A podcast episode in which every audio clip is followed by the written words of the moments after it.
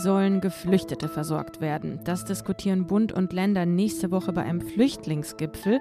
Schon jetzt hat Innenministerin Nancy Faeser aber Asylzentren an den EU-Außengrenzen gefordert.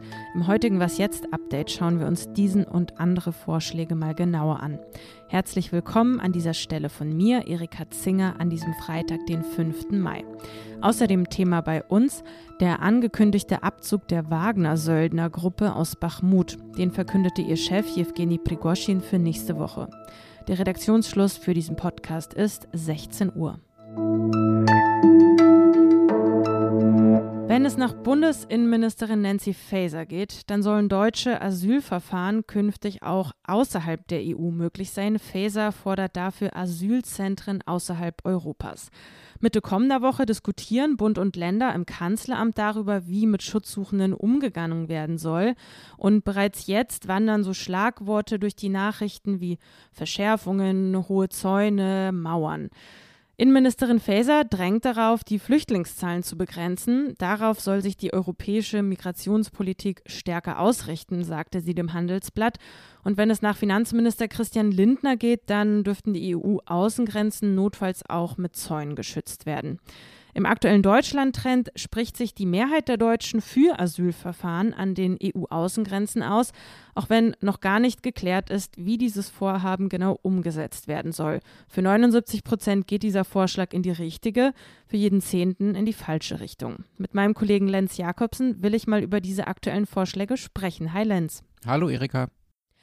Also die EU verschärft ja eigentlich seit Jahren ihre Flüchtlingspolitik immer weiter. Erst Anfang des Jahres, wenn wir uns mal zurückerinnern, hat man sich auf einen Ausbau der, wie es heißt, Infrastruktur an den Außengrenzen geeinigt. Und Feser hat schon im März von den Mauern, von den hohen Mauern und den Zäunen an den Außengrenzen gesprochen. Gleichzeitig spricht sie jetzt vor dem Treffen nächste Woche davon, dass von Überforderung beim Thema Migration keine Rede sein kann. Wie passt das alles zusammen? Ja, das eine ist die Überforderung an den Außengrenzen, das andere ist die, wenn es nach FESA geht, Nicht-Überforderung innerhalb Deutschlands. Das muss sie sagen. Du hast ja selber erzählt, dass es nächste Woche diesen Gipfel mit den äh, Regierungschefs der Bundesländer gibt. Da kann FESA natürlich nicht vorher hingehen und sagen, ja, wir sind überfordert und ihr seid überfordert, liebe Kommunen und liebe Bundesländer, denn dann müsste sie ja dafür zahlen. Also müsste beispielsweise den Bundesländern und den Kommunen einfach mehr Geld geben, wenn sie deren Überforderung anerkennt. Und das andere ist äh, das, was du schon angesprochen hast, die Zäune äh, an den Außengrenzen. Das ähm, ist ja schon seit Jahren normal. Also Faeser kann auch nur deshalb äh, versuchen, die eigenen Bundesländer zu beruhigen, die eigenen Ministerpräsidenten, weil es die Pushbacks und die Zäune an den europäischen Außengrenzen in Griechenland, in Polen, in Ungarn schon seit Jahren gibt und weil Deutschland sich damit abgefunden hat. Also weil die Standards, die Deutschland rhetorisch und im Inneren äh, gerne hochhält, eben in den anderen EU-Ländern an den Außengrenzen nicht äh, eingehalten werden, kommen weniger Menschen nach Deutschland Deutschland und auch Frau Faeser profitiert davon. Die Anwendung von Gewalt an den EU-Außengrenzen ist schon jetzt der Status quo der EU-Migrationspolitik. Da gibt es eigentlich äh, keine Veränderung durch die neuen Vorschläge.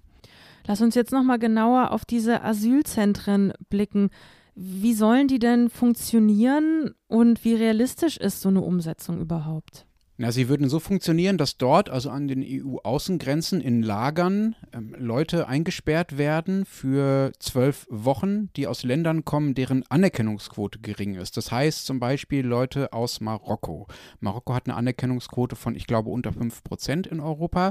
Und da sagt dann die EU, sagt Frau Faeser, da können wir davon ausgehen, dass wir deren Fälle schnell entscheiden können, weil die in den meisten Fällen sowieso kein Asyl bei uns kriegen. Also können wir die auch für zwölf Wochen einsperren und da diese Schnellverfahren durchführen ähm, damit wir sie auch schnell wieder los sind. Das ist überhaupt nicht realistisch, dass es diese EU-Asylzentren geben wird. Deutschland schwenkt da nur auf eine Linie ein, die andere Länder, zum Beispiel die Niederlande, seit vielen äh, Jahren schon vertreten. Die EU-Länder an den Außengrenzen, also wo diese Zentren aufgebaut werden müssten, Griechenland, Spanien, Italien beispielsweise, die haben aber natürlich gar kein Interesse daran, diese Zentren zu errichten und zu betreuen. Die Arbeit würde ja an ihnen hängen bleiben.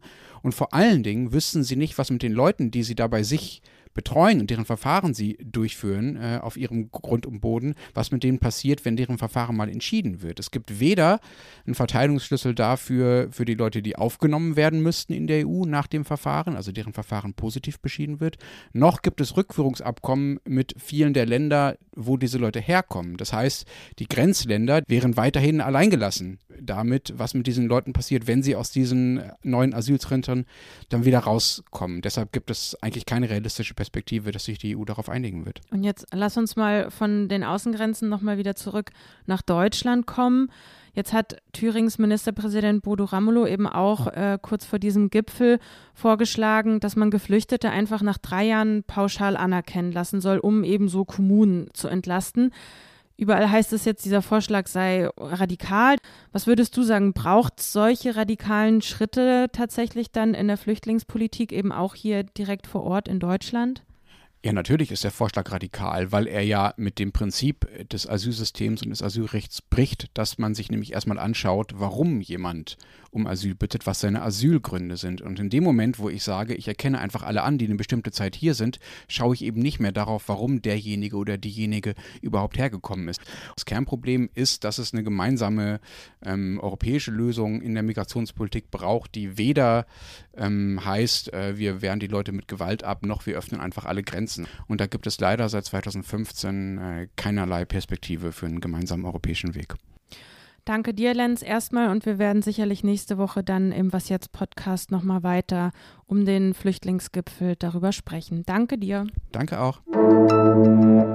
Die Söldnergruppe Wagner könnte aus der umkämpften Stadt Bachmut in der Ukraine abziehen. Jedenfalls droht Wagner-Chef Jewgeni Prigozhin mit diesem Rückzug. Und zwar, weil Russland zu wenig Munition liefere. Am kommenden Mittwoch könnte es laut einer Mitteilung von ihm auf Telegram soweit sein. In einem Video von diesem Freitag beleidigt Prigozhin den russischen Verteidigungsminister Sergei Shoigu und den Generalstabschef Valeri Gerasimov. Im Hintergrund liegen Leichen in der Dunkelheit. Davor steht Prigozhin und er sagt, Zitat, das sind Wagner-Kämpfer, die heute getötet wurden. Zitat Ende. Dann schreit er in die Kamera, attackiert die russische Militärführung direkt. Und er behauptet, hätte seine Truppe ausreichend Munition, wären die Todeszahlen fünfmal niedriger. Damit droht ein Streit, der seit Monaten zwischen der russischen Militärführung und Prigozhin herrscht, weiter zu eskalieren. Ob die Wagner-Söldner wirklich abziehen werden, ist unklar. Ungewiss ist auch, wie sich ein Abzug auf die Lage in der Stadt Bachmut auswirken könnte. Bislang kämpfen die Wagner-Söldner dort nämlich zusammen mit russischen Streitkräften gegen die Ukraine. Eine Antwort aus Moskau gab es übrigens noch nicht. Wer ein geringes Einkommen hat, soll beim Heizungstausch stärker gefördert werden. Das haben die Grünen heute im Bundestag gefordert und dafür ein Konzept vorgelegt. Geht es nach den Grünen, wird es neben der geplanten Grundförderung und den Klimaboni eine sozial gestaffelte Förderung geben.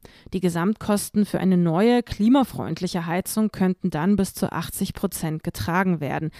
Diese Förderung könne insgesamt bis zu 80 Prozent der Gesamtkosten einer neuen klimafreundlichen Heizung betragen.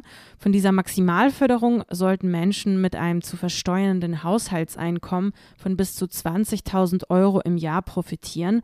Je mehr Einkommen eine Person hat, desto niedriger soll der Fördersatz sein.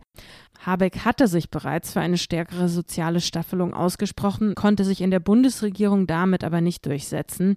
Die Pläne sind heftig umstritten, die Beratungen stehen am Anfang. Vor der Sommerpause des Bundestags sollen die Gesetzesänderungen aber verabschiedet werden. Was noch? In Kanada verschwinden seit vielen Jahren immer wieder indigene Frauen spurlos, werden entführt oder sexuell missbraucht. Die Polizei ist bei der Aufklärung der Fälle keine große Hilfe. Am heutigen Red Dress Day wird vermissten und ermordeten indigenen Frauen und Mädchen in Kanada und den USA gedacht, den Stolen Sisters, so nennt man die Vermissten. Wenn Sie mehr darüber erfahren wollen, empfehle ich Ihnen den thematischen Blog der Gesellschaft für bedrohte Völker. Den Link, den packe ich Ihnen in die Show Notes. Tja, und das war's dann wieder mit diesem Update. Morgen früh geht's weiter mit Was jetzt und mit meiner Kollegin Lisa Kaspari. Die Krönung von Charles III. wird bei ihr unter anderem Thema sein. Eine Adresse, die Sie sowieso schon auswendig kennen. Ich sage sie trotzdem nochmal. Was jetzt? Zeit.de. Da müssen Sie hinschreiben, wenn Sie Lob oder Kritik für uns haben. Mich, Erika Zinger, hören Sie schon am Sonntag in der Früh wieder. Bis dahin, genießen Sie das Wochenende. Tschüss und machen Sie es gut.